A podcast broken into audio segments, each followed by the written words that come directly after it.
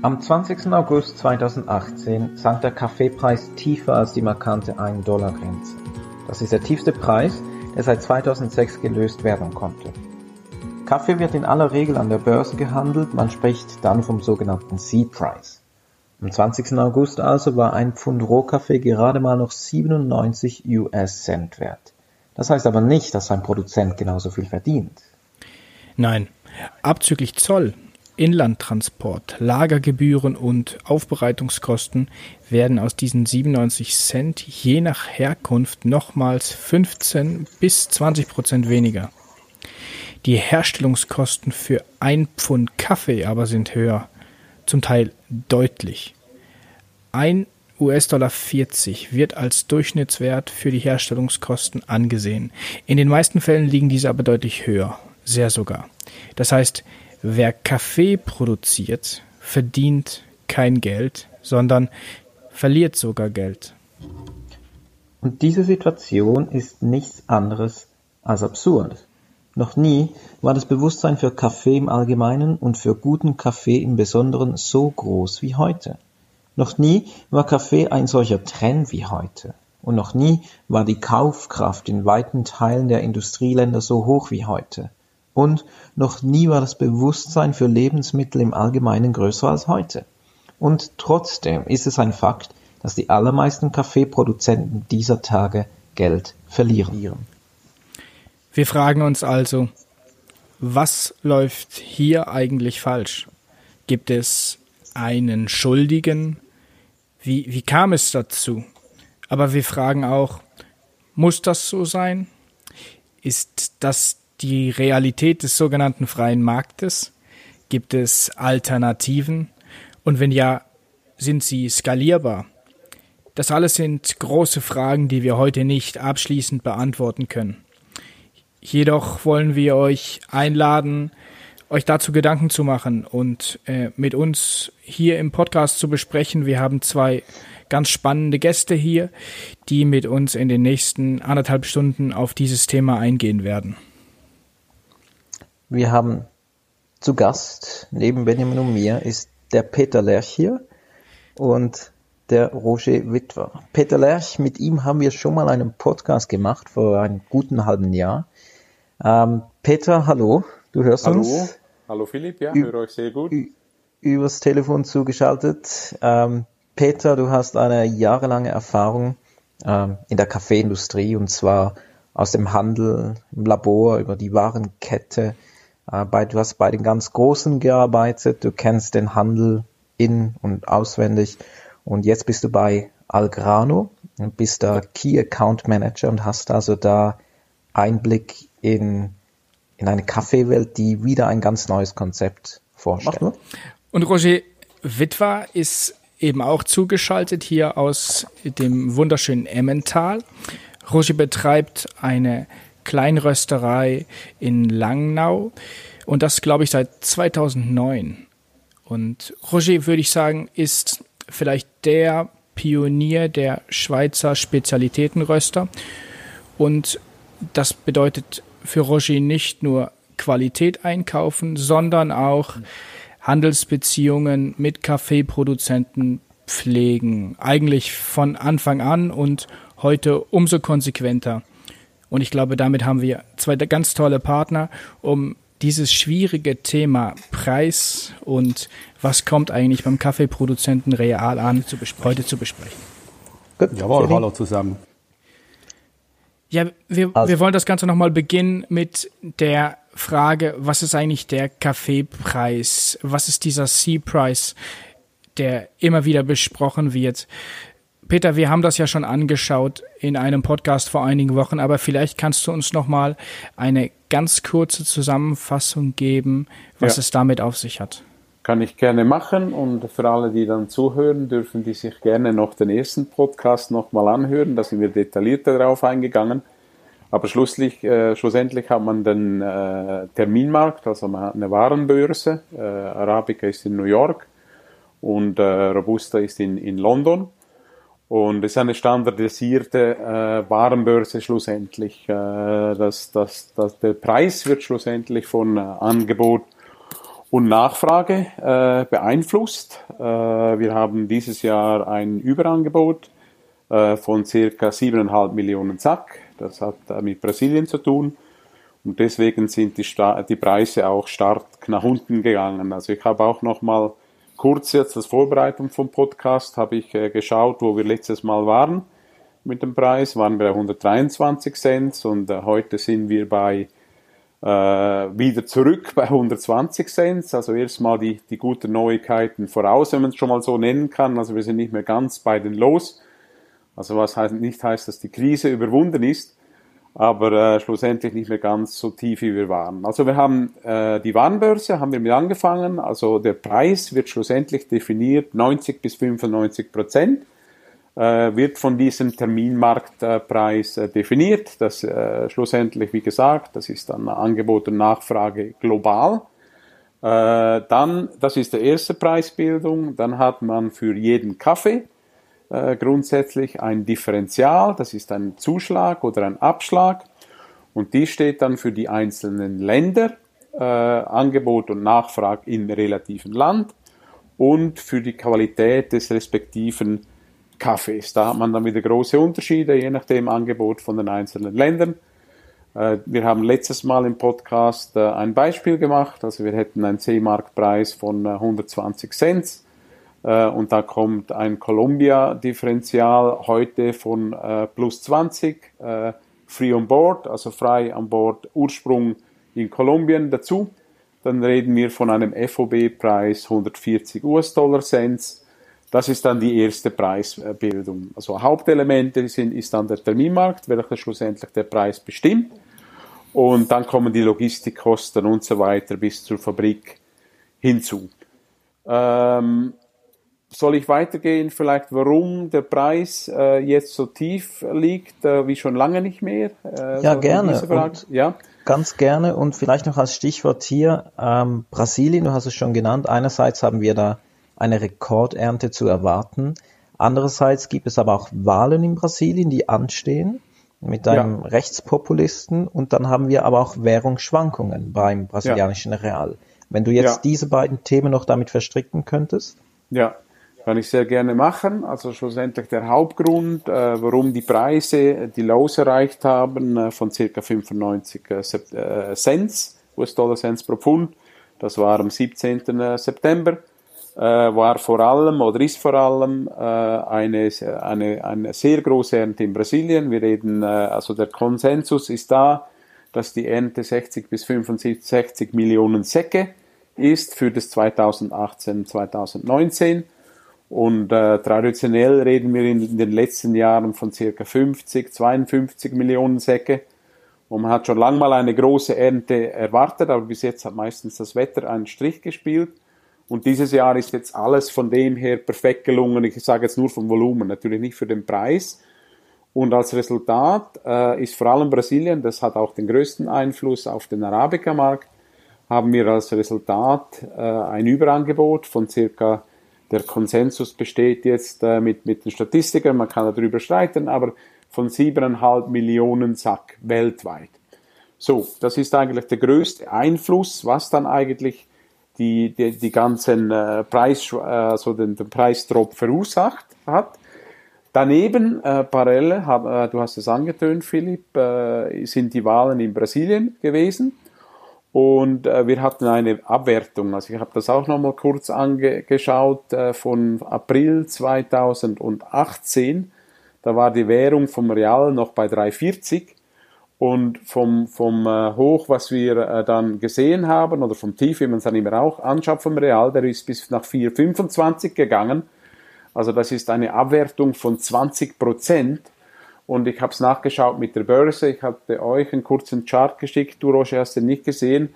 Aber wenn du denn das anschaust, ist die Börse mit 26 Prozent nach unten gegangen und die Währung hat sich mit, 6, mit, mit 20 Prozent abgeschwächt. Also rein vom brasilianischen Sicht jetzt aus äh, ist der Preis nur noch um 6% weiter nach unten gegangen. Also der Haupteinfluss oder ein riesengroßer Einfluss auf die Börse, weil eben auch Brasilien das größte Angebotsland ist, auf den Terminmarkt ist eben diese Währung. Also man kann da eine direkte Korrelation sehen, weil der Peak war dann 4,25 im Real und heute sind wir wieder bei 3,70.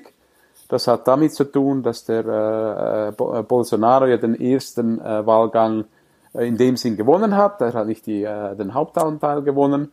Aber die Wirtschaft glaubt, wenn, wenn er gewinnt, soll der, äh, Real, der, der Real wieder fester werden, äh, noch stabiler werden. Und deswegen sind wir zurückgegangen nach 370. Und basiert von dem äh, ist der Terminmarkt von circa den 93, 95 Cent auf, äh, wenn wir jetzt den heutigen Stand schauen, äh, ich habe den Marktpreis hier offen, dann sind wir bei 123 Cent auf Arabica im Moment. Also da sind wir wieder 20 Prozent mit dem Preis gestiegen. Also man sieht hier gleich auch schon dann äh, die große Korrelation mit der Währung auf, auf die Weltmarktpreise. Also die, die Währung äh, in den lokalen Ländern und vor allem halt eben Brasilien, weil das das größte Angebot ist, hat einen direkten Einfluss auf den Terminmarktpreis. Also wenn ich es jetzt wieder übersetze in, für den brasilianischen Bauern, hat sich bei seinem Preis schlussendlich praktisch nichts getan. Jetzt sprichst du die ganz großen Maßstäbe an, redest von Angebot und Nachfrage. Und bevor wir dann vielleicht drüber sprechen, inwiefern sich Roger Wittwer mit der Kaffeeschmitte an dem C-Price orientiert. Ja. Ähm, ganz kurz ein Kommentar. Wir hatten ein spannendes Gespräch vor einigen Tagen mit einem Kaffeetrader, den du auch gut kennst, den wir jetzt aber hier gar nicht nennen wollen. Und der sagte, ja. Das ist alles ähm, genauso, wie du sagst. Und doch muss man sagen, dass ein Problem bei dieser ganzen Geschichte der Verstärkungseffekt durch äh, Spekulation ist. Das heißt, äh, wenn man genau hinschaut, hatten wir eigentlich nur einen Überhang von knapp drei Monaten, die wir eine Überproduktion eigentlich haben oder oder hatten. Also gar mhm. nicht so wahnsinnig viel Zeit, aber durch ähm, ganz viele Mitspieler auf dem Markt an der Börse, die selbst gar nicht den Kaffee kaufen, sondern ähm, eben ähm, da ja, ein, ein großes Spielchen mitspielen, gab es ja. Verstärkungseffekte, die den Preis extrem noch mehr ins Tiefe gezogen haben. Das, das ist korrekt. Äh, der Markt äh, antizipiert immer und da kommen die, die Spekulanten ins Spiel. Also diesmal hatten wir ein Überangebot und, wir haben äh, diesmal, und wir, wir schreiben neue Geschichte, wo die, und Spekulanten an, also Funds, Speculators, die haben eine Short-Position eingenommen von umgerechnet, wenn man Robusta und Arabica zusammenrechnet, sind ja zwei Terminmärkte von, von 33 Millionen Sack. Also wir reden circa von 20 Prozent der Weltproduktion, äh, die diese Funds short verkauft haben. Also rekordweise waren sie vielleicht irgendwo bei 8 bis 10 Millionen Sack, traditionell gesprochen. Und wir haben diesmal eine Vervierfachung von dem gesehen. Äh, ist jetzt einfach so, ist mehr Liquidität, also das ist nicht nur im Kaffee, das ist bei allen Commodities so gewesen. Und wenn man jetzt äh, also die Warenbörse anschaut mit dem gehandelten Volumen, ist auch das Volumen um das viereinhalbfache gestiegen. Also der, du hast immer einen Verkäufer und einen Käufer äh, gegenüber. Also du hast nicht den, nur die, die Funds und Spekulanten, die das nach unten getrieben haben, du hast ja auch dann einen Indexfonds oder irgendjemand, einen Anleger, der dann da gekauft hat. Also es stimmt nicht ganz, dass man nur die Spekulanten beschuldigen kann schlussendlich. Also man hat gegenüber auch immer einen, einen, äh, einen Käufer. Aber es ist Aber, schön einfach, oder? Das ist schön einfach, genau. Aber es ist korrekt schlussendlich, äh, und das, das, das, das darf man auch sagen, dass eben Spekulanten einen großen Einfluss haben also wenn es der Preis sich nicht verändern würde von diesem Niveau hier und du bleibst ein Jahr lang auf dieser Position, dann ist so die Durchschnittsrendite bei 11 äh, Prozent schlussendlich. Also relativ ein einfaches Business. Und das ist auch eines der großen Gespräche von, äh, ja, hätte wirklich nichts mehr mit Kaffee zu tun. Also da ist sich auch, sind sich die meisten Leute, eigentlich alle einig, äh, dass der Terminmarkt äh, komplett dysfunctional ist oder nichts mehr mit Produktionskosten. Äh, das, das, da, da ist jeder sich einig und äh, dass, dass wir überschießen auf allen Ecken. Mhm. Äh, man darf jedoch auch dazu sagen, äh, dass, und das ist dann die Gefahr, weil, weil, das Ganze kann auch auf die andere Seite sehen, weil Kaffee handelt immer wieder mit Zyklen, äh, wo wir dann eben auch äh, Preise von 250 Cent gesehen haben und deswegen hatten wir wieder eine Überproduktion. Genau, also das, haben das wir jetzt ganze Spiel kann Monat. natürlich auf der anderen Seite auch passieren. Genau, es geht nach unten, es geht steil nach oben, aber man kann sagen, es gibt diesen Multiplikatoreffekt. Absolut. Also wenn es nach unten geht, geht es weiter nach unten durch ja. Spekulation und wenn es nach oben geht, geht es weiter nach oben. Grundsätzlich überschießt der Markt immer, also auch die Korrektur, das sieht man jetzt, also hat überhaupt nichts mehr mit Angebot. Äh, ich habe das angetönt, die 7,5 Millionen Sack, aber das steht in keiner Relation, also mit normalen Warenumsätzen hätte die Börse Maximum irgendwie hier bleiben sollen, wo sie jetzt vielleicht ist. Und, und die 93 war einfach pur damit zu tun, weil da Tausende von Losen geschossen wurden und die musste irgendwo jemand mal kaufen. Aber der hat natürlich dann immer weiter abgewartet, äh, mhm. schlussendlich. Also deswegen hast du die Überreaktion. Also innerhalb von einem Monat ähm, habe ich als Produzent vielleicht noch was verdient, dann ging es bergab und dann ging es wieder nach oben. Man kann sich das etwas so vorstellen, dass man am Morgen aufsteht und aber nicht weiß, was man am Abend eigentlich nach Hause bringt, was man verdient. Das ist nicht so eine große Motivation, überhaupt noch arbeiten zu gehen.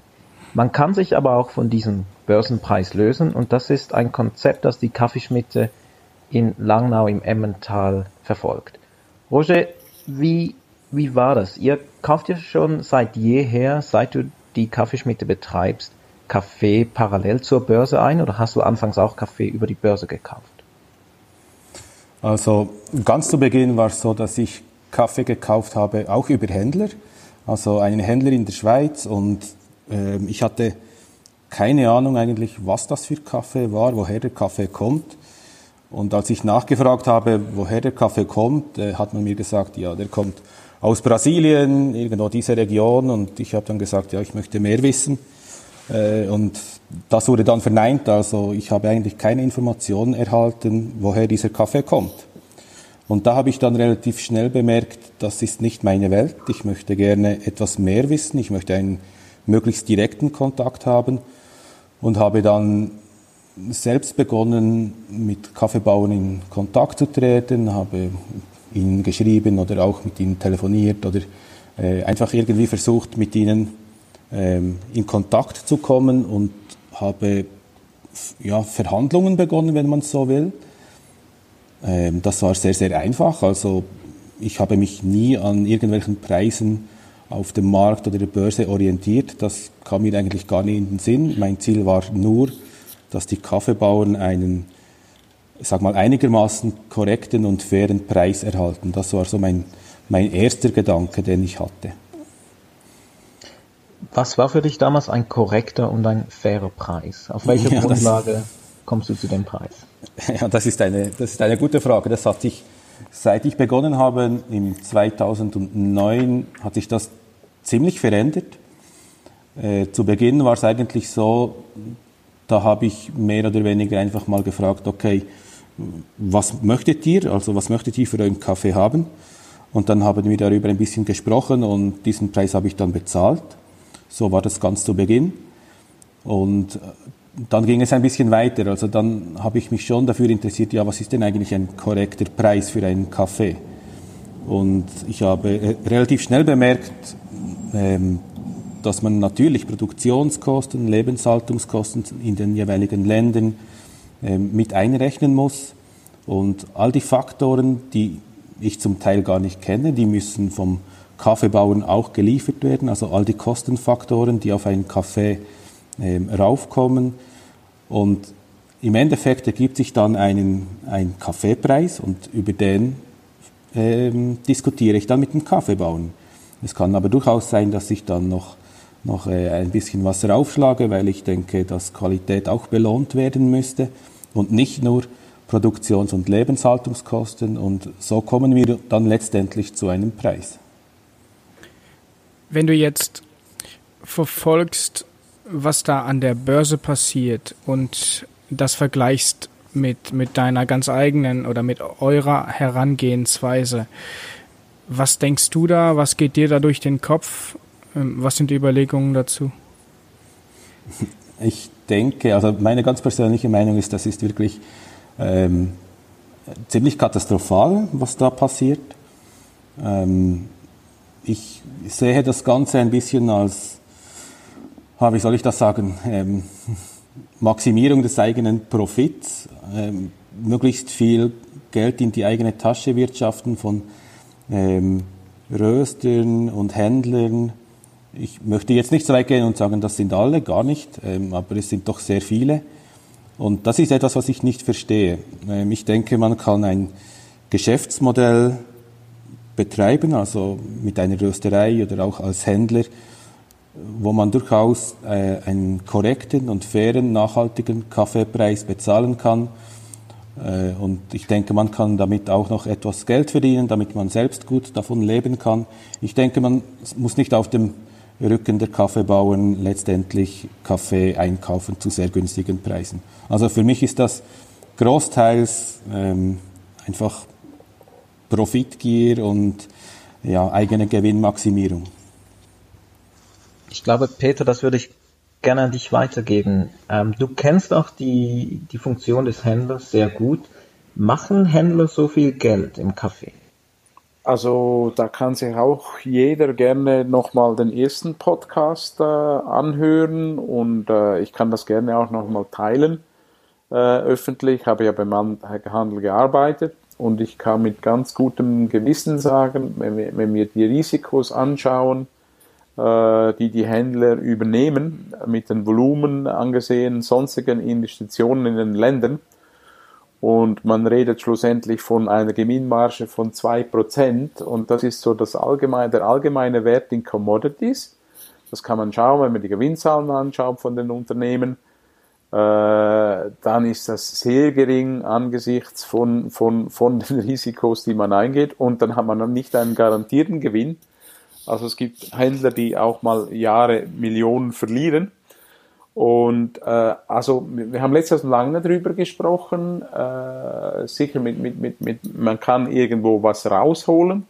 Aber das sind es nicht diejenigen, die den großen Gewinn abschöpfen. Also in dem, dem, dementsprechend bin ich damit nicht einverstanden, dass es von Händlern kommt. Äh, das ja so vom Grundsätzlichen äh, aus. Wenn es nicht die Kaffeeproduzenten sind, sondern die noch Geld verlieren, wenn es auch nicht die Händler sind, du sprichst von einer Gewinnmarge von zwei Prozent, wer verdient denn dann mit dem Kaffee eigentlich Geld? Gut, schlussendlich ist das der, der Röster. Äh, ich spreche jetzt nicht von der Kaffeeschmiede Riesengewinnmargen, aber ich sage jetzt einfach die größeren Röster, die sicher gute Gewinnmargen äh, haben. Das ist, sind auch die Retail-Ketten, Läden. Man redet da von Margen, ja, man hört verschiedene, von 20 bis 30 Prozent. Äh, sind das sicher gute Margen. Äh, das ist kein Thema. Die investieren allerdings auch in den Konsum, in Marketing und, und so weiter. Und äh, ja, äh, ob das jetzt riesige Margen sind, äh, zu viel Margen, äh, kann man andere Wege finden, dass man sagt, man kann den Preis erhöhen an den Konsumenten, wenn man das Ganze transparenter darstellt. Gibt es viele Möglichkeiten. also ich glaube, die Fans, ja, die verdienen äh, ihre Sache draus äh, und, und alle sind sich einig. Also ich war da auch gerade beim Kaffeedinner, wo all die äh, internationalen Leute kommen und auch Produzenten da sind und, und äh, da sind viele Sachen dran. Und jeder ist sich einig schlussendlich mit der ganzen Konzentration. Äh, die ganz großen Röster werden immer größer. Äh, es gibt immer weniger, die, die, die, die übrig bleiben. Äh, der Retail ist auch größer geworden. Von dort kommt der Druck schlussendlich auf die Röster. Die Röster drücken das runter und der Verlierer am Schluss ist der Bauer. Ich glaube, da ist, da ist sich äh, jeder irgendwo einig und auch, dass die Börse äh, irgendwo seine Funktionalität nicht mehr äh, hat schlussendlich. Bloß, wie löst du das jetzt? Und da gibt es eben auch viele gute Initiativen, auch von Röstern, das darf man ruhig auch sagen, die die Geld investieren äh, ganz große Namen, Millionen äh, schlussendlich, bloß sind das Tropfen auf die Steine. und fallen eben nicht am richtigen Ort an. Roger, würdest du das unterschreiben oder ähm, wie, wie, wie ist dein Blick? Ähm, wer verdient damit Geld oder ähm, ja, was denkst du zu ja. dem, was Peter gesagt hat?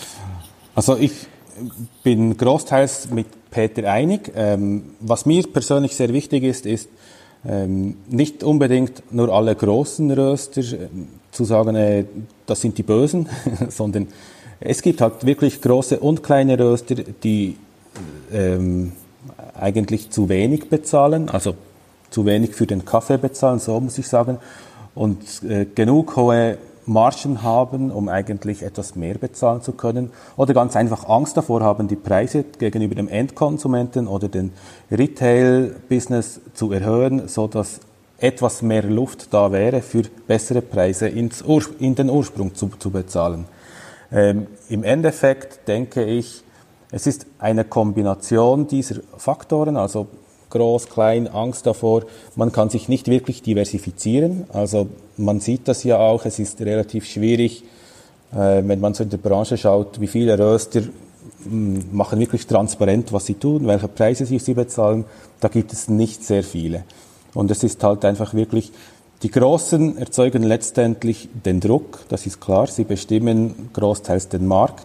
Und die kleinen Röster ähm, können sich zum Teil zu wenig wehren, zu wenig selbst bestimmen und schaffen es nicht, sich genügend abzugrenzen. Und deshalb sind die Preise generell relativ tief. Und das wird dann weitergegeben bis zum Kaffeebauen. Jetzt geht's ja aber noch weiter. Und jetzt hört man auch Stimmen von Konsumentenseite, also ich sage jetzt aber auch Gastronomen, die sagen und die sehen ja, dass der Kaffeepreis tief ist und die möchten jetzt eine Vergünstigung haben. Wie entgegnest du diesen Kunden? ähm, ganz ehrlich, diese Anfrage hatte ich noch nie. Ähm, von daher, wir betreiben halt ein etwas anderes Geschäft. Also wenn ich, wenn ich so schaue, wir diskutieren eigentlich nie über den Preis, weil ähm, wir bezahlen sehr faire Preise gegenüber den Produzenten. Wir haben alles komplett transparent gemacht. Also jeder kann bei uns auf der Webseite sämtliche Kostenfaktoren nachschauen. Also wir haben ein Beispiel gemacht, wenn wir Kaffee für, ich sag mal, 15 US-Dollar einkaufen, was bei uns nichts Außergewöhnliches ist, dann ähm, was alles dazukommt, bis wir letzt letztendlich einen Verkaufspreis haben, das kann jeder bei uns auf der Webseite nachlesen und von daher führen wir eigentlich nie Preisdiskussionen. Und ähm, ich denke nicht, dass der Rohkaffee, die, Rohkaffeepreis die, die die, der treibende Faktor ist, um einen, letztendlich um einen äh, Verkaufspreis zu bestimmen. Peter, begegnest du diesen Anfragen jetzt auf der Rohkaffee-Seite? Habt ihr da was? Nee, aber also, mit, also nicht bei uns natürlich bei Algrano, aber ich höre das mit, äh, ich spreche mit den Röstern und, und da kann man auch sagen, dass, und das sagt auch jeder Röster, äh, gibt auch zu, dass er sagt, jeder kann mit einem Preis von 140 Cent leben. Da ist, da ist sich jeder einig, auch mit einer stabilen Währung. Äh, bloß wenn der Preis getrieben wird von gewissen Faktoren, dann muss er auch mitkämpfen mit seinen Konkurrenten, um die gleiche Marge zu holen. Also es ist irgendwie wie eine Quadratur des Kreises und er kämpft damit. Also ist jetzt keiner happy. Also um die Frage zu beantworten, die sagen auch, ja, die haben den Druck bekommen natürlich, äh, die Preise zu ermäßigen, aber die haben ihre Preise natürlich eingedeckt, wo der Kaffeemarkt noch etwas höher war. Also die sind jetzt, vielleicht schnaufen sie wieder ein bisschen auf, jetzt die Größeren und sagen, okay, jetzt ist der mal ganz große Druck durch. Aber der große Druck ist natürlich gekommen, gleich vom Retail, und die haben gesagt, die Preise sind nach unten jetzt, ihr könnt billiger kaufen. Also ihr müsst euer Angebot ermäßigen. Äh, das, das, das, ist, das, das hört man immer wieder. Roger, Du hast gesagt, es ist nicht der Kaffeepreis das Entscheidende bei der Preisbildung, wenn der Kaffee hier weiterverkauft wird. Wie setzt sich denn so ein Kaffeepreis einer, einer typischen Kaffeeverpackung, wenn sie auf den Markt geht, zusammen? Was sind die wesentlichen Elemente? Vielleicht können wir das, das mal einmal anschauen für, für deinen Markt. Du hast schon gesagt, du hast das Modell Kaffeeschmitte transparent gemacht. Man kann eure Jahreszahlen nachlesen. Man sieht, wie viel Kaffee ihr geröstet habt und was da aufgewendet wurde für Personalkosten, für Miete, für Infrastruktur. Wie setzt sich das zusammen? In so einer Kaffeepackung? Was bildet eigentlich den Preis? Genau, also ich empfehle wirklich allen mal auf unserer Webseite die Preiskalkulation sich anzuschauen. Also es ist nichts Kompliziertes, aber es gibt einen wirklich guten Einblick, wie sich so ein Kaffeepreis zusammensetzt. Also für uns sind natürlich schon sehr wesentliche Faktoren, natürlich neben dem ursprünglichen Einkaufspreis mal, das ist klar, das ergibt jetzt bei uns mal, ich sage mal am Beispiel 15 ähm, US-Dollar pro Kilo. Das ist dann auch free on board. Jetzt in diesem Beispiel. Und dann kommen äh, natürlich noch etwas Transportkosten dazu. Das ist aber nicht der wesentliche Teil. Aber dann kommen äh, Energiekosten dazu natürlich. Bei uns ist Miete ist ein sehr großer ähm, ein sehr großer Posten, weil wir halt in einer Lokalität sind, die entsprechend viel kostet. Dann kommen Kaffeebeutel dazu, Etiketten dazu, ähm, es kommen äh, ja, Weiterbildung, Personalkosten, Reisekosten sind auch sehr wichtig, weil wir handeln direkt mit den Kaffeebauern. Wir wollen sie ja auch besuchen, wir wollen sehen, was sie tun, wie sie das machen. Wir wollen ihnen auch Unterstützung geben und das geht am besten, wenn man mal vor Ort ist und sich das Ganze persönlich anschaut. Dann haben wir auch ähm, natürlich hohe Portokosten, die muss man auch mit einrechnen. Ähm, Spesen, das klingt vielleicht etwas doof, aber zum Beispiel ähm, PayPal, also die Kunden erwarten heute, dass man mit PayPal oder Kreditkarte bezahlen kann. Das, das erzeugt auch schon bei unserer kleinen Rösterei Lockerspesen von 2.000 bis 3.000 Franken pro Jahr und das ist nicht zu vernachlässigen. Ähm, ja, das sind alles so, so Faktoren. Zu, zudem bilden wir auch ein bisschen Reserven, damit wir äh, Kaffeebauern unterstützen können. Also wir haben im letzten Jahr haben wir mit 11.000 US-Dollar einen Kaffeebauern in Guatemala äh, unterstützt, damit er ein Trocknungshaus bauen konnte. Äh, das hat er jetzt gemacht und das war ein sehr großer Erfolg. Und das können wir natürlich nur machen, wenn wir das mit in den Kaffeeverkaufspreis mit einrechnen, damit mhm. wir selbst auch die Reserven haben, damit wir dieses Geld vorschießen können. Das heißt, die großen Posten Infrastruktur, Miete, Personalkosten, mhm. Reserven plus dann noch direkt angebundene Kosten wie zum Beispiel Packaging, ähm, Etiketten und so weiter. Kann man wunderbar nachlesen. Werden wir auch verlinken im Podcast. Ich denke, das ist mhm. quasi Pflichtlektüre. Jetzt hast du gesprochen von einem FOB-Preis, einem Free-on-Board-Preis von 15 US-Dollar das ist mehr als viele Retailer als Verkaufspreis pro Kilo nachher für den gerösteten Kaffee auf die Verpackung schreiben. Du hast ja. natürlich auch andere Kaffees, die du einkaufst. Das muss man ganz klar sagen. Du kaufst Spezialitätenkaffee ein oder außergewöhnliche Kaffees. Genau. Also das ist natürlich schon so, dass wir ähm, relativ teuer einkaufen, da bin ich ehrlich. Das ist wahrscheinlich auch mehr, als der Kaffeebauern jetzt wirklich benötigt, um seine, seine Produktions- und Lebenshaltungskosten zu denken. Aber mir geht es ja auch darum, dass der Kaffeebauer auch etwas verdient daran, dass er ähm, eine Perspektive erhält mit diesem Geld, das wir ihm geben. Und äh, wir wollen ja auch, dass er gute Qualität produziert. Und je besser die Qualität ist, umso, umso schwieriger oder umso langwieriger Umso größer war der Aufwand im Vorfeld für den Kaffee, um, um ihn zu produzieren. Und ähm, genau. ja. Da, darf wie, ich hier kurz wie, zwischenfragen? Du, natürlich darfst ja du. So. Jetzt ist es ja so, ähm, nicht jeder kann Qualität produzieren. Also ihr belohnt Qualität auch monetär und schafft auch damit finanzielle Anreize. Wäre jetzt dieses Modell skalierbar, könnte man Spezialitätenkaffee und diese Preise, die, die ihr bezahlt, die wirklich sehr hoch sind im Vergleich zu anderen Röstern, könnte man das skalieren? Nein.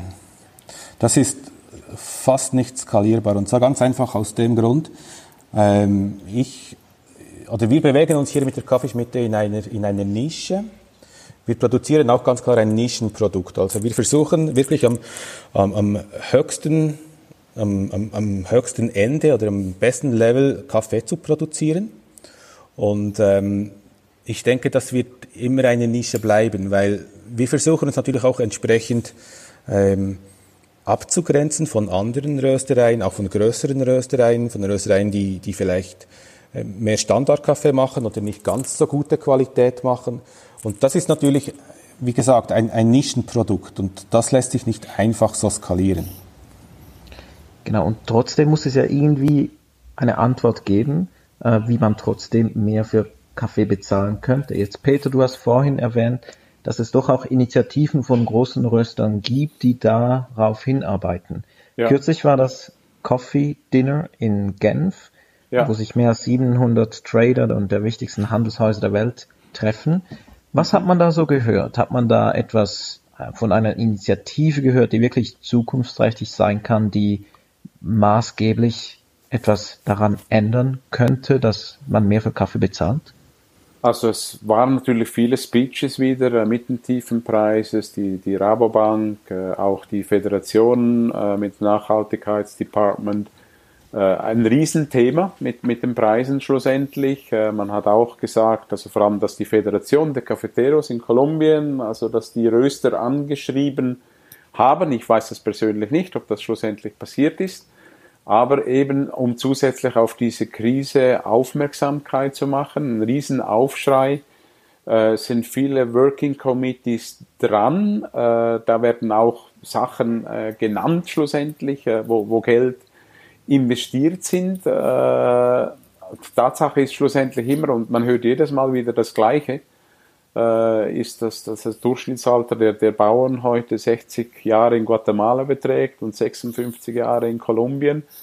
Und, äh, und dann hört man von einzelnen Initiativen, also ich kann eine von Starbucks nennen, die haben dann 20 Millionen investiert jetzt in diese Krise, tiefe Preisen.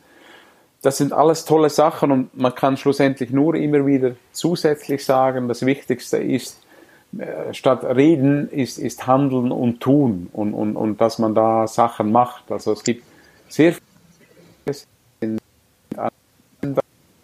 äh, es werden Funds benötigt, eben da sind Banken in, involviert, äh, in welche Projekte äh, werden, äh, wird dieses Geld investiert, äh, da kommt, sind sehr viele Sachen da und ich glaube, da fließt auch einiges Geld äh, schlussendlich. Äh, bloß das Problem ist, es ändert schlussendlich noch nicht oder man sieht es nicht auf dem Boden bei den Bauern, dass das, dass das ankommt. Äh, ich glaube einfach, das Einzige, was man wirklich durchs Band durchhört, und da ist sich jeder einig, also es ist, diesmal ist diese Krise, die wird, wird stärker äh, publiziert, als was ich es je, also ich bin jetzt auch 30 Jahre im Kaffee, als was ich es je erfahren habe. Also jetzt wird es sehr emotional, also ich, ich, ich, ich nehm, spreche fast ein bisschen Klimawandel an. Es ist irgendwie fünf vor zwölf.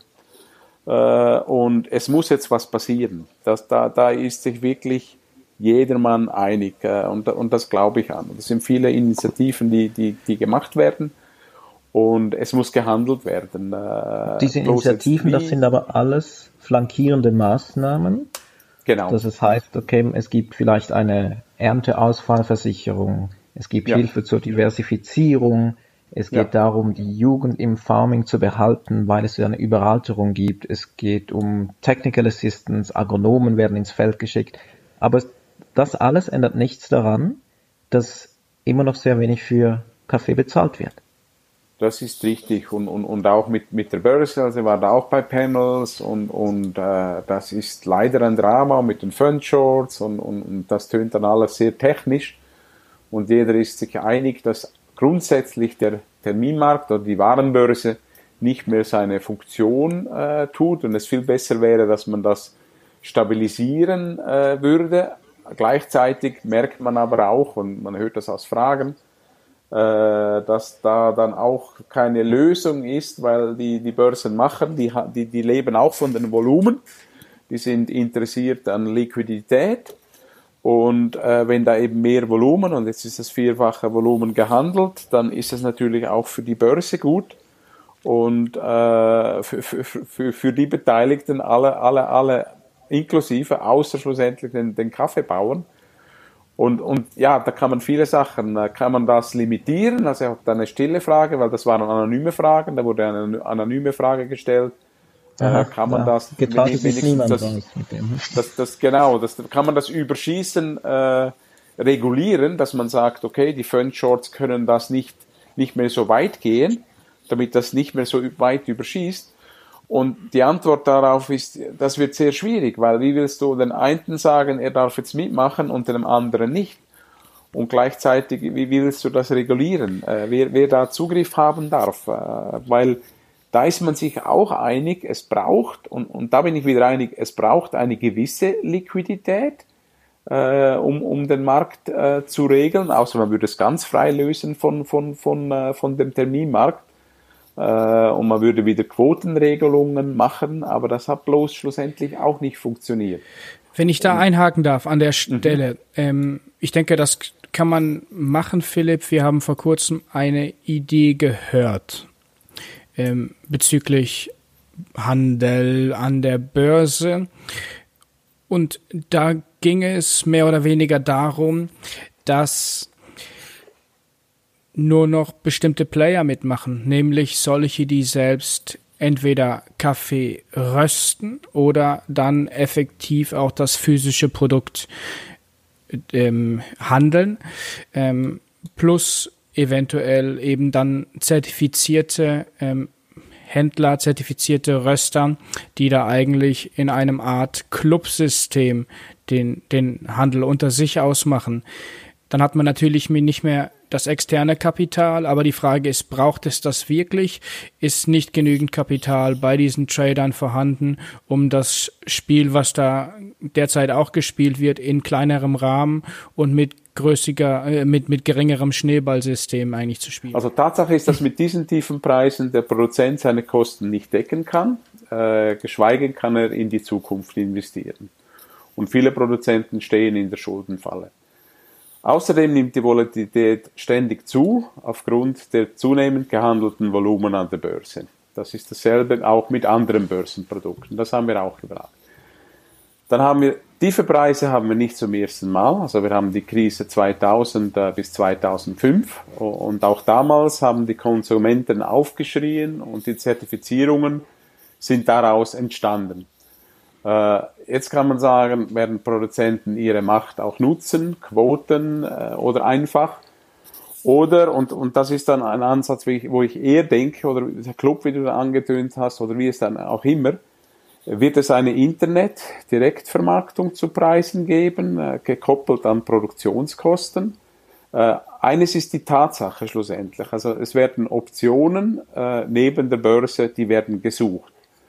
Und unser Ansatz, und ich glaube, da, sind wir uns sehr einig, Roger, schlussendlich, und, ich finde es wirklich vorbildlich, was, was, was ihr macht, du hast gesagt, eine Nische, aber das sind genau diese Initiativen, äh, die kommen müssen. Also was, was müssen Röster tun? Äh, das sind Partnerschaften aufbauen und diese auch entsprechend vermarkten, äh, damit sie auch höhere Preise im Regal erzielen können äh, und dementsprechend die fairen Preise zahlen können. Also wir haben dann nachher noch wahrscheinlich ein Gespräch, gibt verschiedene Möglichkeiten, ob das Fairtrade ist oder was dann auch. Aber eines ist sicher, äh, es muss irgendwo diese Partnerschaft kommen und da wird es dann schon geben. Eben, also die, Röster, also die Röster müssen die Initiative nehmen und, und, und, und ihre Nische finden äh, und auch den Absatz dementsprechend. Also es muss irgendwo an den Produktionskosten gekoppelt werden. Und da gibt es heute leider zu wenig Daten. Also wir sind jetzt auch am Datensammeln, mhm. es gibt immer mehr, es gibt Studien. Äh, und er muss ja schlussendlich auch noch investieren können, der Bauer, äh, längerfristig. Und das muss, das muss kommen. Äh, da muss es für, für Lösungen äh, geben und äh, um, um das langfristig zu machen. Das ist alles eine, eine Aufbauarbeit. Strukturell, ich, also dass es jetzt von heute auf morgen passiert, glaube ich persönlich, ist, ist sehr schwierig. Aber es sind eben diese, die, diese Einzelnen, die, die anfangen, ein Vorbild spielen. Und die Möglichkeiten sind, sind durchaus da, den Kaffee zu vermarkten, äh, weil man kann wenn man Produktionskosten, äh, so wie, wie, äh, wie du es machst, Roger, transparent äh, publizierst, kann man eben diesen Preis auch erzielen. Und, und, und jeder ist sich einig, der Konsument, der kann auch mehr zahlen. Und, genau, das macht ihr ja mit Algrano genauso vorbildlich. Da habt ihr eine Plattform, mit dem ihr ein, mit der ihr versucht, ich nenne das immer gern so Tinder für Kaffeebauern und Kaffeeröster. Durch eine genau. Plattform, wo man sich kennenlernen kann und dann wirklich auch die direkte Geschichte ähm, vermarkten kann. Bevor wir jetzt auf alternative Modelle einsteigen, möchte ich eigentlich gerne noch einen Blick in die Zukunft werfen, jetzt schon, und zwar, was würde es denn heißen, wenn wir weiterhin so günstig Kaffee einkaufen würden? So als Input, Roger, du, du bist sehr oft unterwegs, auch in Zentralamerika, du jurierst oft an den Cup of Excellence, an diesen Länderwettbewerben, verbindest das dann auch mit Farmbesuchen. Wenn du mit den Produzenten da sprichst, was hätten die denn für Alternativen? Hätten die eine Alternative, wenn die, haben die eine andere Einkommensquelle? Ähm, das ist eine relativ schwierige Frage. Ähm, ich arbeite natürlich mit vielen Produzenten zusammen, die, die ihren Kaffee bereits sehr gut verkaufen können, zu guten Preisen verkaufen können, weil sie, ähm, besonders wenn sie bei Cup of Excellence sind, haben sie meistens bereits eine Geschichte. Also das bedeutet, sie sind durchaus in der Lage, relativ konstant guten Kaffee zu produzieren. Natürlich nicht alle. Bei einigen ist es auch einfach ähm, Zufall, dass sie bei Cup of Excellence sehr weit vorne sind. Ähm, aber im Endeffekt sehr viele Kaffeebauern, die ich treffe, die bauen Kaffee an, weil die Kaffeeplantage bereits seit Generationen in, in ihrer Familie ist und wird vererbt. Ähm, sie übernehmen das, also auch junge. Ich arbeite auch mit, mit jüngeren Kaffeebauern zusammen, die durchaus eine gute Ausbildung haben, aber dann in den Kaffeeanbau eingestiegen sind ähm, ich denke, oder eigentlich hoffe ich, dass es Alternativen gibt zum, zum Kaffeeanbau. Eigentlich hoffe ich sogar, aber da kommen wir dann vielleicht später darauf. Ähm, wahrscheinlich muss die Anzahl der Kaffeebauern reduziert werden, damit der Preis steigt. Aber ich bin da sehr pessimistisch eingestellt und ich würde mir wirklich wünschen, dass die Kaffeebauern eine Alternative erhalten zum Kaffeeanbau. Ich denke aber sehr viele gerade solche, die, die vielleicht nicht ein, ein wirklich hohes Einkommen haben, die wirklich an der, nochmals am unteren Ende der Kette sind, haben wahrscheinlich keine große Alternative. Genau, und wenn man auch von diesen Diversifizierungsprogrammen spricht, dann macht das durchaus Sinn, nur geht das halt eine Weile.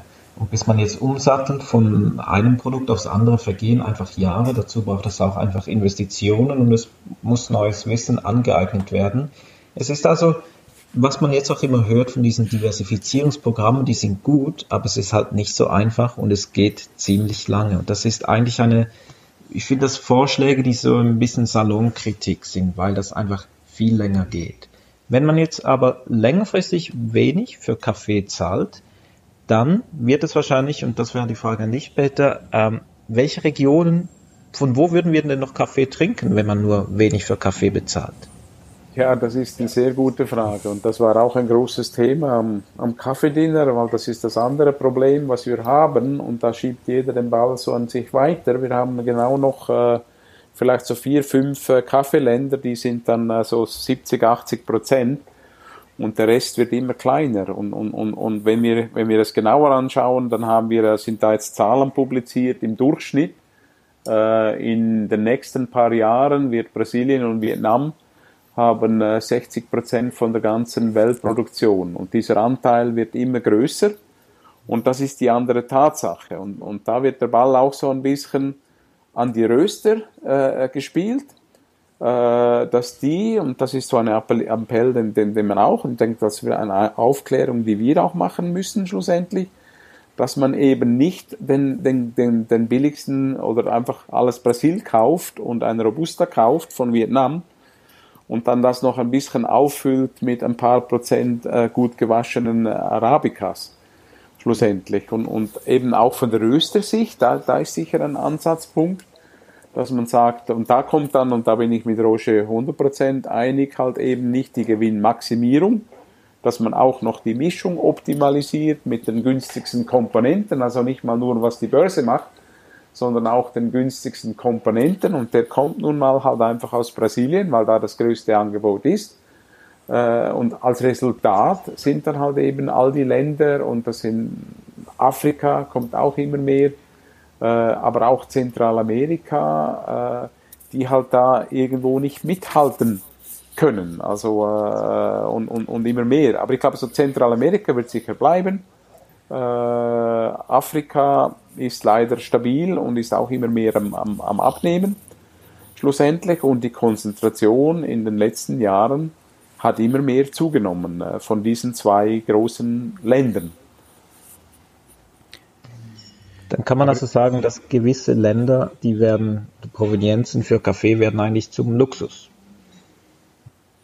Ja, das sind dann so die Spezialitätensektoren. Äh, also da, man spricht auch auf der anderen Seite wieder, dass wir in den nächsten, äh, so bis zu 2030, äh, wenn die, Nach die Nachfrage steigt nach wie vor äh, um 2% pro Jahr, und das dann irgendwo, weil wo soll das Wachstum noch herkommen? Weil man sagt immer, und das hat man jetzt schon lange gesagt, dass Brasilien irgendwo beim Maximum angekommen ist, Vietnam auch.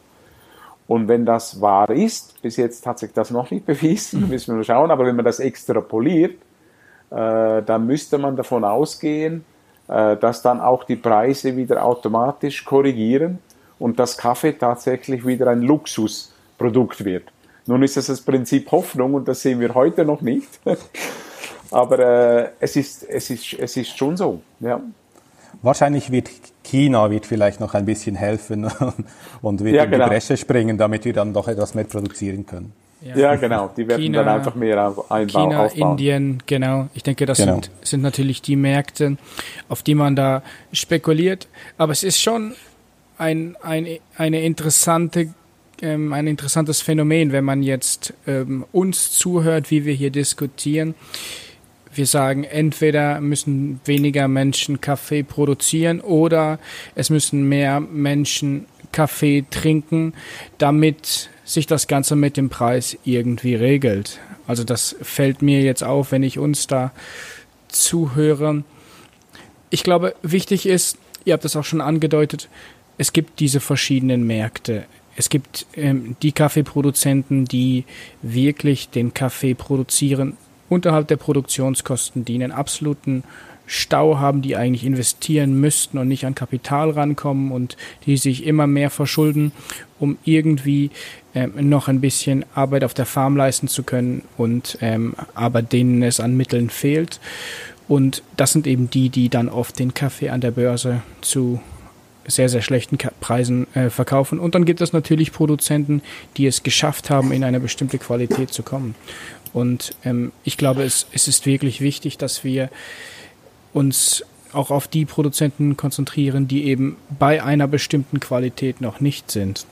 Ähm, vielleicht können wir, wenn wir in der weiteren Diskussion jetzt vor, vorangehen, gerade das auch, auch ins Blick, in den Blick ein bisschen nehmen, dass wir diese Phänomene trennen. Ähm, weil das Gros der Kaffeeproduzenten produziert ja nicht Spitzenqualität und das Gros der Röster verarbeitet eben auch diese Kaffees. Ähm, Würdet ihr mir dazu stimmen? Absolut. Ja, ja, da hast du vollkommen recht. Was haben jetzt also diese großen Röster und was haben diese Produzenten, sagen wir mal, es sind wahrscheinlich 80 bis 90 Prozent, äh, Prozent der Produzenten, die die Kaffee, sagen wir die soliden Kaffee, im besten Fall einen sauberen Kaffee ähm, produzieren. Was gibt es denn da für Möglichkeiten? Wir kennen Siegel, wir kennen Zertifikate, äh, wir kennen einen Fairtrade-Preis.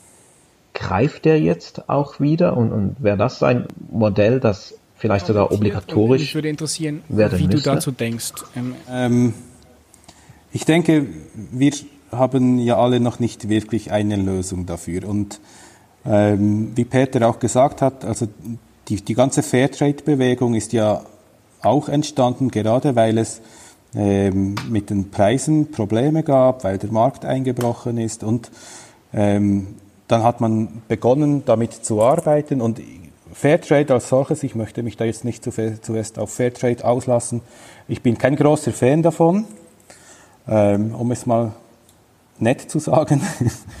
äh, Im Endeffekt suchen wir, glaube ich, alle das geeignete Modell. Ich bin mir ziemlich sicher, dass Fairtrade, so wie es heute existiert, kein geeignetes Modell ist. Ich denke aber, man hat es bis heute noch nicht geschafft, äh, mal eine Auslegeordnung zu machen, was denn jetzt eigentlich nötig wäre. Also so, so klassisch, weißt du, äh, mal Anforderungen erheben, was haben wir für Anspruchsgruppen hier und was möchten, die, möchten diese eigentlich, was haben wir heute für technologische Möglichkeiten, um da einen Schritt weiterzukommen und nicht mit einem Modell aus den, sag mal, aus den 80er Jahren noch zu arbeiten. Ähm, da müsste man sich wahrscheinlich mal etwas überlegen. Ähm, aber davon sind wir momentan leider noch weit entfernt. Und das betrifft natürlich gerade diese Produzenten, die nicht im Spezialitätensegment sind und die, die auf den sag mal, auf den Börsenpreis ähm, angewiesen sind oder auf einen Fairtrade-Preis, der vielleicht auch auf die Börse abgestützt ist. Auch das ist ja möglich. Ähm, das betrifft sicher vor allem diese Produzenten. Jetzt hast du da was Spannendes gesagt und vor allem geht es aber hier immer noch um diese, um diesen Buyer-driven Ansatz. Also eigentlich, dass die Leute, die den Kaffee kaufen, den Preis ähm, definieren. Aber wenn wir jetzt mal die Perspektive wechseln und sagen, gibt es denn auch Producer-driven Ansätze, also solche, die aus dem Ursprung kommen, wirklich von den Menschen, die Kaffee produzieren? Peter, du hast vorhin gesagt, dass die, dass die Föderation in Kolumbien, also eigentlich die, wenn man so möchte, der ja, die, die, der, Ver, der Verein, sagen wir jetzt mal, die, die Staat Genossenschaft von, der staatliche Genossenschaft von Kaffeeproduzenten, scheinbar an Röstern gelangte, um etwas zu platzieren. Jetzt denken wir das mal weiter. Würde so etwas wie im Erdöl Sinn machen, so eine OPEC, also eigentlich fast schon Kontingente? Ja, also wenn wir jetzt auf das zu sprechen kommen, also das sind dann wieder die, die Quotenregelung, äh,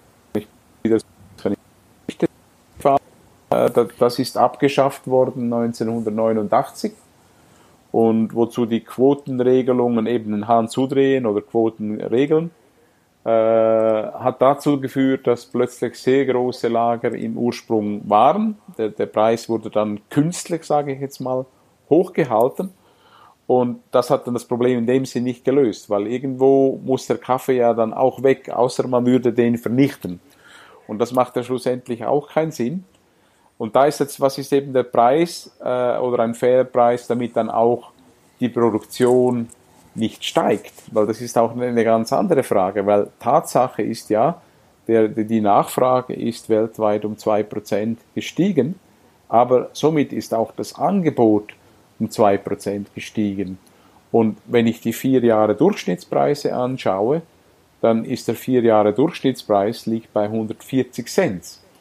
Und irgendwo müsste die Lösung liegen, äh, dass irgendwo da, äh, und es muss wie so an, von einem Produktionskostenmodell ausgegangen werden, und da braucht man eben mehr Daten, also wir sind auch damit beschäftigt, was zu bauen, um mehr Daten zu sammeln, äh, dass das der Ansatz ist, dass der Produzent mal schon mal sagt, okay, das sind meine Produktionskosten, wie das der Roger gesagt hat, aufbauen schlussendlich und das sind, das sind, dann eben wieder verschiedene. Einer, der einen höheren Ertrag hat, hat tiefere Produktionskosten äh, und so weiter.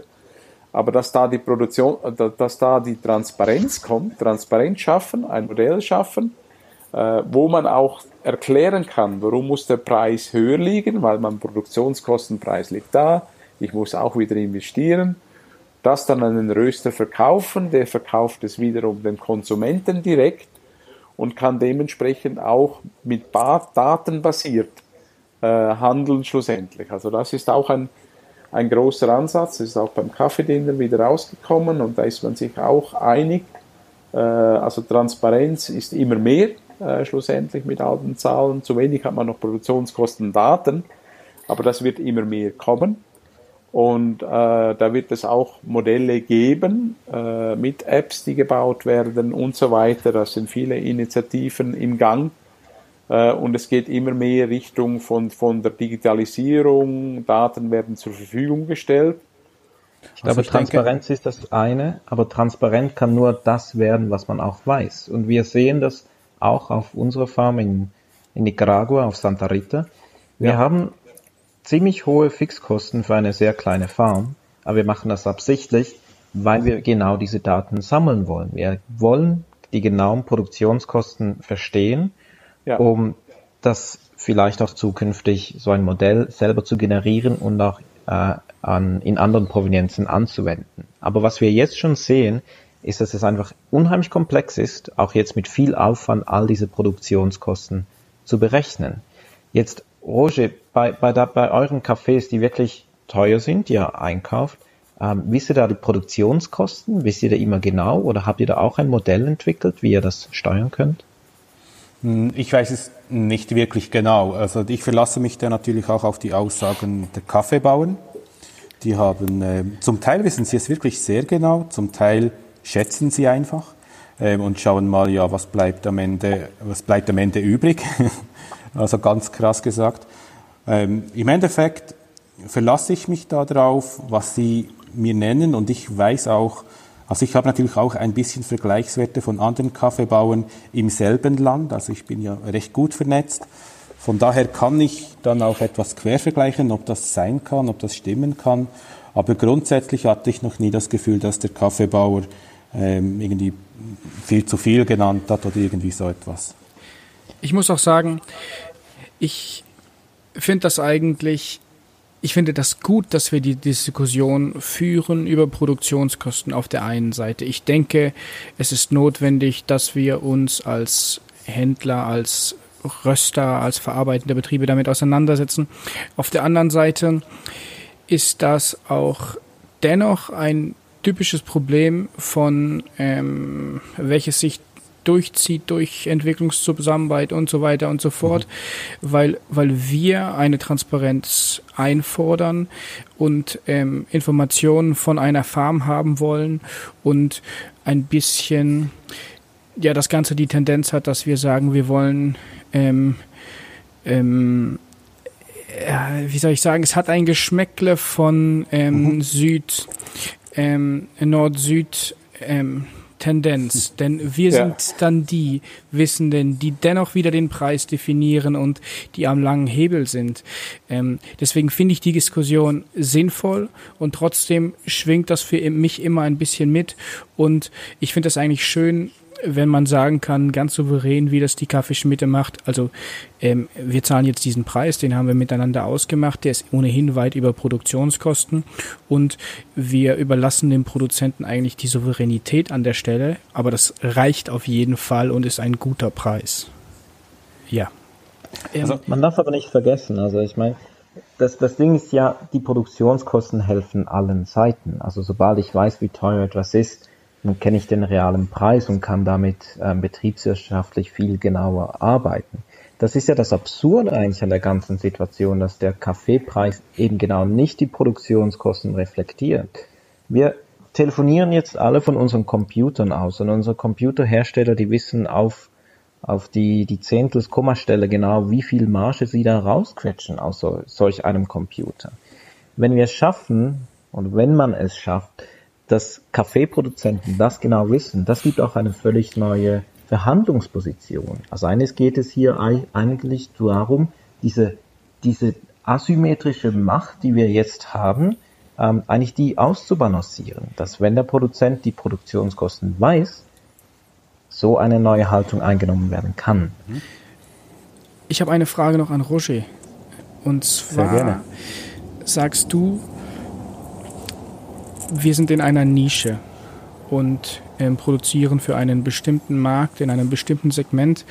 Ich weiß nicht, ob du das verfolgt hast, aber es gibt einen, einen äh, nordischen Kollegen, äh, die Rösterei April, die jetzt ein, ein, ein zusätzliches Modul oder einen zusätzlichen Kaffee anbietet und mit diesem Kaffee eigentlich gezielt einen anderen Markt anspricht und ähm, weniger Specialty, Top Specialty Kaffees einkauft und den dann vermarktet unter einem Sidebrand. Ähm, Wäre das auch ein Modell für die Kaffeeschmitte, um zu wachsen, einen größeren Kreis von ähm, Konsumenten vielleicht teilhaben zu lassen?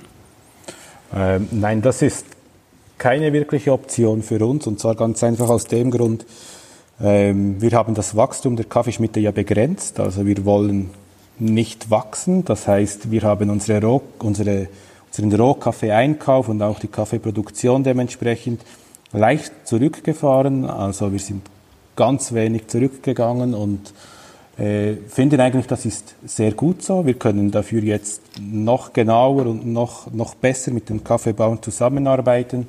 Und wir, wir müssen uns nicht immer darum kümmern, ja, wie können wir jetzt wachsen, weil das äh, benötigt sehr viel Energie und, und ähm, ja, sehr viel Konzentration genau auf dieses Städtewachstum. Und das wollten wir eigentlich nicht mehr und deshalb ähm, haben wir uns ganz bewusst dafür entschieden, nicht zu wachsen. Und deshalb ist das für uns auch keine Option. Aber was hältst du davon? Da ist jetzt so jemand im Specialty-Segment und er sagt, ich sehe eigentlich diesen Bedarf und wir haben eben darüber gesprochen, viele größere Röstereien machen eben das nicht. Die zahlen einfach nicht die Preise, die eigentlich der Kaffee wert ist. Ähm, und von dem dann ein Kaffeeproduzent mhm. sich entwickeln kann und seine Farm und äh, leben kann. Äh, mhm. Äh, dann kann man ja sagen, dann müssen doch die Specialty-Röstereien größer werden, äh, wenn die bereit sind, viel mehr zu zahlen. Ja, also es ist ja, es ist ja auch so, dass man sieht, dass Spezialitätenröstereien weltweit durchaus äh, erfolgreich sein können und dann zum Teil auch für sehr viel Geld aufgekauft werden. auch das ist ja ein Phänomen, das man bereits gesehen hat. Ähm, ich denke, letztendlich ist es, und das ist ein Spruch, den ich immer wieder gerne sage, letztendlich ist es Marketing. Also klingt vielleicht etwas doof, aber eine Rösterei, die in, der, die in der Lage ist, sich gut zu vermarkten, also egal ob jetzt Spezialitätenkaffee oder Standardkaffee, wird es schaffen, bessere Preise zu bezahlen, weil sie sich abgrenzen können von ihren Mitbewerbern. Und ähm, wenn sie sich genug unterscheiden und das zum Endkonsumenten bringen können, sind sie auch in der Lage, bessere Preise zu bezahlen. Und wenn natürlich dieses Mindset, also dieser Gedanke äh, bei der Rösterei verankert ist, dann funktioniert das. Und der Markt gibt das her. Es hat ja. Platz für Röstereien, die teureren Kaffee verkaufen. Ja, das ist durchaus so, ja. Würdest du das unterschreiben, Peter?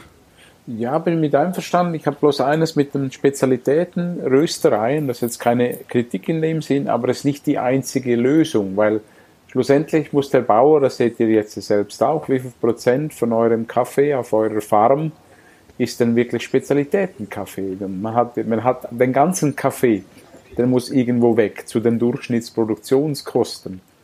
Und da muss es eben ein Modell geben, also es muss durch die ganze Kette gehen, dass auch die anderen Röstereien, die, die den Rest abnehmen, äh, und das ist nun mal 90 bis 95 Prozent von der ganzen äh, Produktion schlussendlich, äh, die auch diesen besseren Preis erzielen müssen, damit der Preis auch wieder zurück zum Bauern kommt, weil für Spezialitätenkaffee, das wisst ihr ja selbst äh, besser wie ich, äh, sind auch die Kosten viel höher. Also all die reif gepflückten Bohnen und so weiter und die Efforts, um da wirklich den, den Top-Kaffee rauszuholen, äh, kostet auch viel mehr. Und, und äh, der Rest vom Kaffee ist trotzdem da. Das, das, das, da kann man nicht drum rum. Und der Durchschnittspreis äh, muss schlussendlich nach oben gehen und produktionsgerichtet sein, äh, plus Investierungskosten. Also da stimme ich Peter natürlich vollumfänglich zu. Ähm, es ist relativ einfach im Bereich Spezialitätenkaffee äh, so zu sprechen, wie wir es gerade tun. Es geht aber ja schon darum, dass wenn es ein neues Modell oder ein verbessertes Modell geben soll, dass es ähm, den ganzen Markt abdeckt und wahrscheinlich noch viel, viel wichtiger den, den Standardkaffee, also Commodity-Kaffee-Markt abdeckt und nicht unbedingt den Spezialitätenkaffee. Ganz genau. Und ich denke, das geht und das ist, glaube ich, der Ansatz, den du genannt hast, Peter, der ist sehr, sehr gut. Ähm, Transparenz ist sehr, sehr wichtig und ich denke auch, und das habe ich vorhin gesagt, es geht darum, auch zu schauen, was haben wir heute für Möglichkeiten. Die sind nicht mehr identisch wie vor 20 Jahren. Ähm, was haben wir heute für Möglichkeiten und, und, wie bringen wir das unter die Leute? Und das ist ein sehr guter Ansatz, den du da genannt hast, Peter. Ich wünschte mir wirklich, das geht weiter und man macht wirklich etwas und man spricht nicht nur darüber. Also ich kann dir Hoffnung geben, also das war auch wieder beim Kaffeedinner, ich komme wieder zurück zum Kaffeedinner und da war eine ganz spannende Panel mit Blockchain und IBM. Ja und äh, die sind dann eine App am Bauen und das ist eben auch mit Produktionskosten und das wird dann durchgepusht bis zum Konsumenten. Und dann theoretisch der Endgedanke ist, dass der Konsument oder der Röster dann schlussendlich einen höheren Preis zahlen kann und das geht zurück zum Bauen. Ist natürlich alles noch sehr äh, theoretisch, aber das Praktische daran ist, und, und, und das ist auch wieder, und das war dann die ganze Thematik auch wieder beim Kaffeediener, alles wird immer transparenter, alles wird immer digitaler, Daten werden mehr verfügbar. Und da haben wir noch viel zu wenig von. Die ja. sind aber irgendwo. Die müssen einfach aufbereitet werden und, und transparent durchgegeben werden. Und, und ich glaube, dieser Prozess, der wird immer schneller äh, mit, den, mit, mit den Technologien, die, die entwickelt werden. Also deswegen bin ich da ganz hoffnungsvoll, äh, dass wir in diese Richtung gehen. Gut, wenn wir jetzt aber die völlige Transparenz haben, dann muss am Schluss ja immer noch jemand entscheiden, was jetzt gekauft wird. Heißt das also, ganz am Ende entscheidet immer noch der Konsument, ob man jetzt, ähm, sagen wir mal, etwas Gutes tun möchte und viel für Kaffee zu bezahlen. Also bleibt es wieder mal an der, sagen wir, an der Ausbildung des Konsumenten hängen? Äh, ganz am Ende wahrscheinlich ja. Wahrscheinlich äh, der Konsument trifft letztendlich die Entscheidung, was er kaufen will und was nicht. Ich denke aber, es macht es dem Röster sehr viel einfacher, wenn er ähm, Transparenz hat. Das macht den Röster viel einfacher, Marketing zu betreiben und dem Kunden ein besseres und eventuell auch etwas teureres Produkt anzubieten, aber den Preis dann auch entsprechend dem Kaffeebauern zu bezahlen. Ähm, das wäre mein Wunsch. Das heißt, der Konsument und am Ende dann natürlich die Durchlässigkeit des Preises. Das heißt, wenn dann eben mehr für das Produkt Kaffee gezahlt wird, ob in der Gastronomie oder ähm, im Retail, muss das natürlich am Ende auch am Ende oder am Anfang der Kette ankommen. Am, ganz am Ende kommen wir ja nicht darum, als höhere Preise für den Kaffee zu verlangen. Also die, der Kunde muss das bezahlen, weil in der gesamten Kette hat es ja nicht wahnsinnig viel äh, Spielraum, um, um deutlich höhere Preise dem Kaffeebauern zu bezahlen im Moment. Ich, ich sehe es durchaus so, dass, dass es wirklich nötig ist, dass wir die Preise gegenüber dem Endkonsumenten auch etwas anheben müssen, aber den Preis dann auch durchreichen müssen bis ans Ende der Kette. Im Hinblick darauf, dass die Zeit langsam ähm, ausgeht, jetzt, wenn wir doch mal noch versuchen wollen, so ein paar Instrumente an die Hand zu geben, und zwar die an die Hand unserer Zuhörer, was kann man denn heute schon tun? Also alles, was wir jetzt besprochen haben, das passiert nicht von heute auf morgen. Das sind Entwicklungen, die einerseits auf Konsumentenseite stattfinden müssen, damit man sich mehr informiert. Die mehr Informationen, die kommen von einer Transparenz, die einerseits von den Zwischenhändlern oder die in der Mitte ähm, passieren, von Röstern, die mehr präsentieren. Es geht um Blockchain-Technologie. Es geht aber auch darum von Exporteuren, die langsam in eine, sagen wir, eine Bringschuld kommen und auch die Preise offenlegen müssen. Das sind alles Entwicklungen, das wird noch eine Weile dauern und gleichzeitig wächst der Konsumentenmarkt, es wird mehr Kaffee getrunken und aber gleichzeitig, was Peter schön illustriert hat, wächst eben auch die Produktion. Brasilien produziert mehr, Kolumbien und dann aber auch Vietnam. Also jetzt haben wir diese Situation, die sich länger entwickeln wird, aber was kann man heute schon tun? Und zwar drei Dinge. Was kann ich heute als Rohkaffee Einkäufer schon tun, wenn ich wirklich etwas ändern möchte? Was kann ich als Spezialitätenröster tun? Aber was kann ich auch als Kaffeetrinker heute schon tun, wenn ich wirklich etwas an dieser Lage ändern möchte? Fangen wir wahrscheinlich mal ganz hinten an. Rohkaffeeeinkäufer, sagen wir von größeren Häusern. Peter, die Frage geht an dich. Was können die schon heute tun, wenn es denen ernst ist?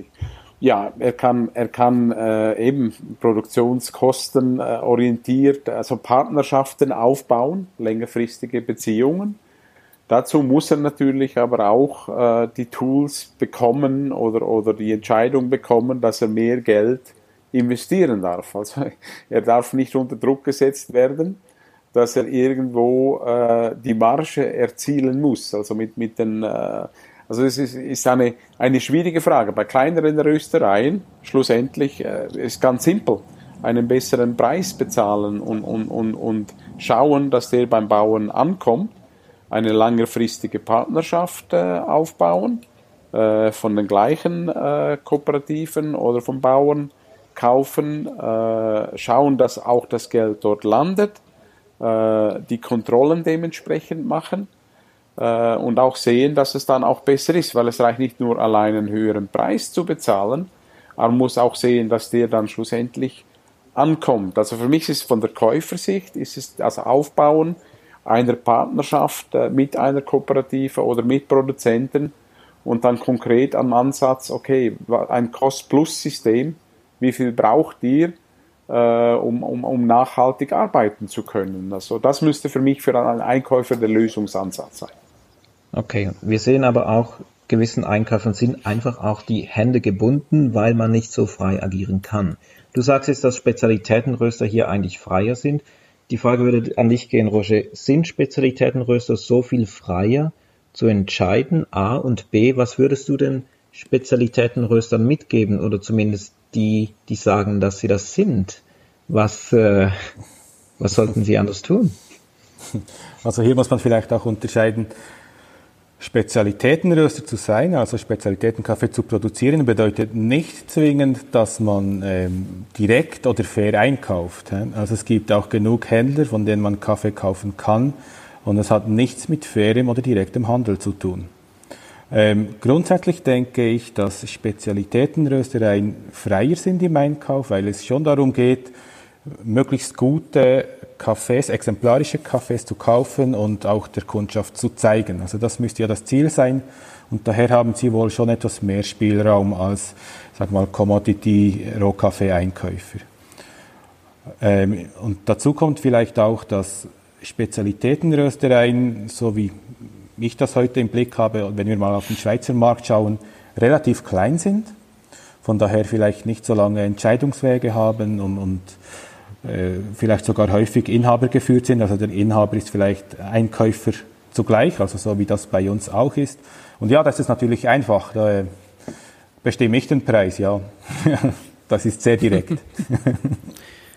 Jetzt haben wir die Händlerperspektive gehabt, die Rösterperspektive.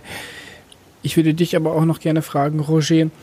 Ich habe die Hoffnung, dass auch der ein oder andere Gastronom oder Barista diesen Podcast hört was würdest du dem sagen? Ähm, gerade auch mit Blick auf das eben ähm, von dir erwähnte, ein Spezialitätenröster zahlt nicht unbedingt einen guten Preis und das haben wir heute nicht weiter behandelt, aber direkter Handel ist auch nicht immer das Maß aller Dinge.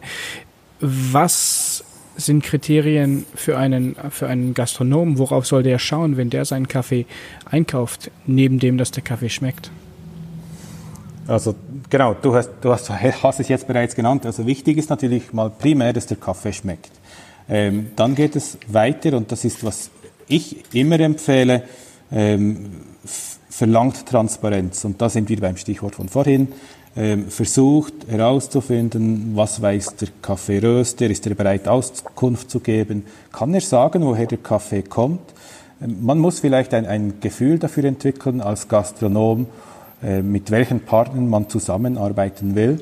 Und ich denke, gerade im Kaffee, es wird immer wichtiger, auch von Seiten des Endkonsumenten, dass man ähm, nachfragt, was das eigentlich für Produkte sind, die in, einer, in einem Gastronomiebetrieb verwendet werden und dass man da Auskunft geben kann. Und je mehr man über Kaffee weiß, umso besser kann man entsprechend Auskunft geben. Also würde ich das einfach verlangen, möglichst mit dem Röster sprechen, versuchen ein Gefühl dafür zu bekommen, was man denn da eigentlich ausschenkt. Der Preis ist aus meiner Sicht sekundär, weil ich denke, das lässt sich rechtfertigen, wie du vorhin gesagt hast, das sind häufig nicht diese riesigen Preisunterschiede. Ja, ich würde gerne noch ein paar Dinge zusammenfassen und dann eigentlich noch eine, so einen kleinen Ausblick machen und die gleiche Frage allen hier in der Runde stellen. Aber wenn man jetzt so die letzten, sagen wir 70 Minuten, 80 Minuten zusammenfasst, dann, ich glaube, dürfen wir so sagen, solange Kaffee über die Börse gehandelt wird, da ist keine kurzfristige Lösung in Sicht und wahrscheinlich auch keine langfristige Lösung für die große Masse der Kaffeeproduzenten, da es dieser Markt ist und der freie Markt aber eigentlich hier gar nicht funktioniert. Wir sehen aber auch, dass Transparenz ein Tool sein kann, aber nicht das Tool an sich, sondern ein Tool für viele weitere Schritte, die dann folgen können. Wir haben Blockchain genannt. Wir haben das so genannt, dass man durch Transparenz gewissen Druck ausüben kann auf Röster, auf Händler um so wirklich so ähm, diesen Preisdurchlass oder Benjamin, wie du das gesagt hast, ähm, ähm, mit beeinflussen kann. Dann haben wir gesehen, dass große, ähm, große Kaffeeröster, die können eigentlich sehr viel bewegen, da sie eben viel Ware einkaufen, aber ganz oft sind ihnen einfach auch die Hände gebunden. Also es sind nicht immer nur die großen Schuld. Gleichsam ist es aber den kleinen Röstern und auch jetzt sagen wir Spezialitätenröstereien wie der Kaffeeschmitte, die Hände sind bei ihnen weniger gebunden, aber der Impact ist eben kleiner, weil die Röstereien eben kleiner sind. Also wir haben ja eigentlich zwei Pole.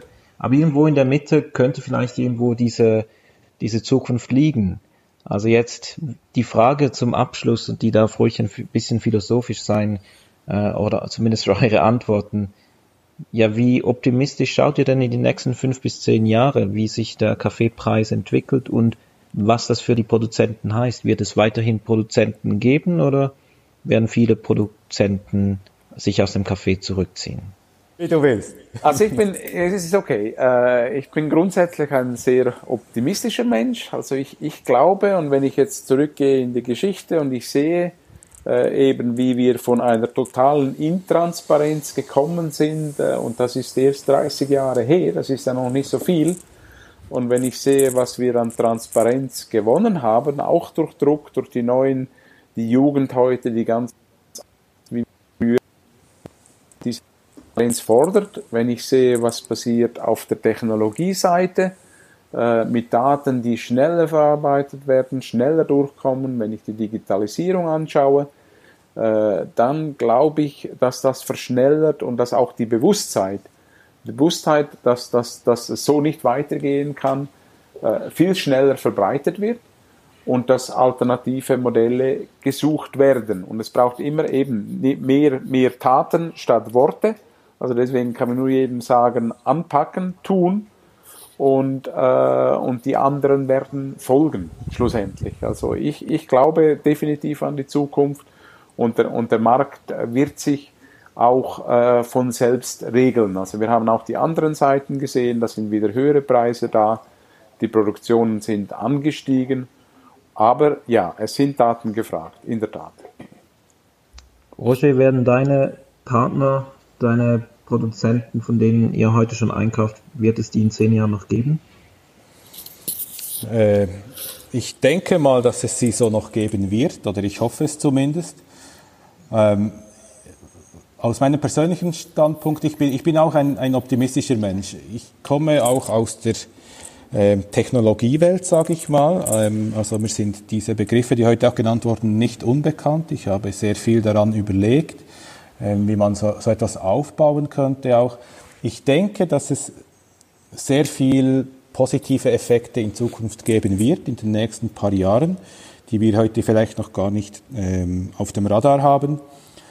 Allerdings denke ich auch, und da bin ich vielleicht jetzt doch etwas pessimistisch, dass es einfach sehr krasse Machtverhältnisse gibt im Moment von, sag mal, von großen Röstereien, großen Händlern und diese zu verschieben, denke ich, benötigt etwas Zeit. Also ich bin nicht optimistisch, dass wir in den nächsten fünf Jahren eine Preisrevolution erleben werden. Ich denke aber auch nicht, dass es das große Produzentensterben geben wird, um es mal so zu nennen. Aber ich hoffe, dass wir, wenn wir auf zehn Jahre schauen, dass es durchaus etwas, dass durchaus etwas bewegt wird. Aber ich denke auch, es ist nötig, etwas zu tun. Und seit ich im Kaffeegeschäft bin, spricht man bereits davon, also das sind jetzt ungefähr zehn Jahre. Wirklich viel ist aus meiner Sicht noch nicht passiert. bin ich vielleicht etwas anderer Meinung als Peter. Jetzt, wer ist jetzt dieser Mann? Man sollte was tun. Ja, ich weiß, ich weiß. Ich habe viel überlegt, glaub's mir. Aber, aber ich, bin beim, ich bin beim selben Ansatz, den Peter heute genannt hat. Also sehr, sehr nah. Deshalb gefällt mir das auch so gut. Ich habe verschiedene Modelle auch verfolgt, die mit Blockchain-Technologie heute genau das machen wollen. Also es ist ja nicht nur eines, das es gibt. Ähm, Im Endeffekt wird das in diese Richtung gehen. Und wenn ich irgendwo angefragt werde, mitzuhelfen, werde ich das sehr gerne tun. Ich kann es leider selbst nicht stemmen. Vielleicht nochmal der Blick auf diese kleinsten Produzenten, die aus meiner Sicht die größten Herausforderungen haben, für die es ein elend langer Weg ist hin zu guter Qualität und die nicht die Mittel haben zu investieren und die in der Regel überschuldet sind. Ich glaube, das sind die Produzenten, auf die wir am allermeisten schauen müssen ähm, in der ganzen Diskussion.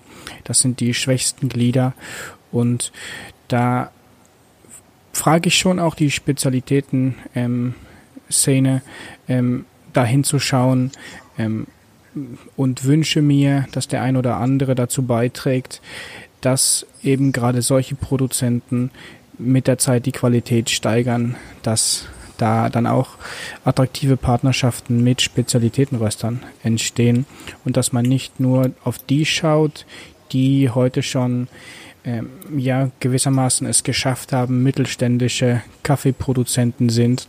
Ähm, nein, ich glaube, wir müssen den Blick eben auch auf die ganz kleinen wenden und ähm, dann wird das Ganze, finde ich, nochmal viel schwieriger und da werde ich dann, der äh, eigentlich auch ein absoluter Optimist ähm, ist, ziemlich pessimistisch.